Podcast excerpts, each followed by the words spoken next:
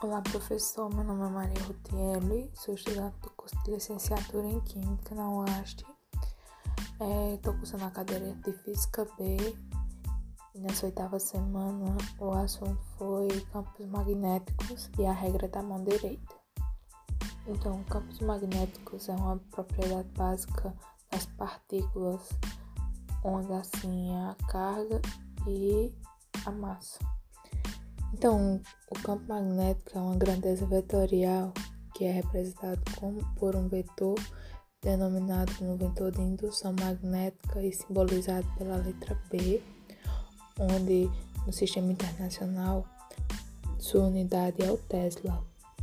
Para representar o campo magnético em todos os pontos ao redor de um ímã, são utilizadas linhas de indução onde situado é determinado um ponto nessas linhas, o vetor será tangente às linhas de indução e seu módulo será mais intenso com o aumento da densidade dessas linhas. A origem do campo magnético são cargas elétricas em movimento, ou seja, partículas eletricamente carregadas que possuem campo elétrico. Então, o campo magnético ele é formado de duas formas. A primeira consiste em usar as partículas eletricamente carregadas em movimento e a segunda baseia-se nas partículas elementares, onde o campo magnético ele é um campo de dipolo com orientação de polo positivos e negativos indissolúveis. Então, as linhas de indução que já mencionei elas partem do vetor de indução magnética e dirigem-se do polo norte para o polo sul.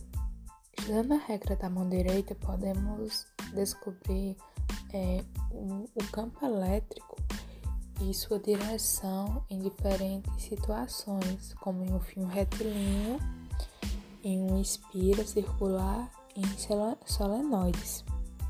Para o cálculo do campo elétrico em um fio retilíneo, é necessário apalpar esse fio colocando o dedão da sua mão direita para cima na direção da corrente elétrica e posicionando os quatro dedos abraçando o fio, que ele, esses quatro dedos mostrarão o sentido do campo elétrico que é produzido em torno desse fio.